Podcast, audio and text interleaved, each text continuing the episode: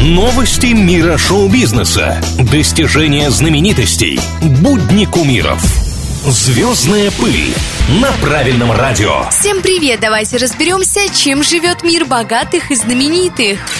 Раритетный спорткар Porsche 928, на котором Том Круз рассекал в фильме «Рискованный бизнес» 83 года, выкупили почти за 2 миллиона долларов. В рублях это около 145 миллионов. За такие деньги еще ни разу не продавали машины на аукционах. Конечно, дело не только в мощном моторе и привлекательной золотистой расцветке, но и в звездном имени. Кто дальше будет на ней рассекать, неизвестно, но, думаю, будет заметно.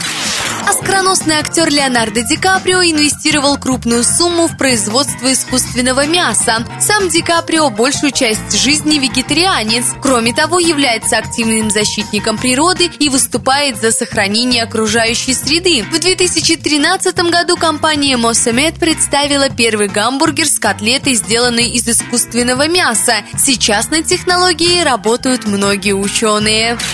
Что еще интересного происходит в жизни самых-самых, расскажу совсем скоро. Меня зовут Маша Сафонова, и это самые звездные новости на сегодня.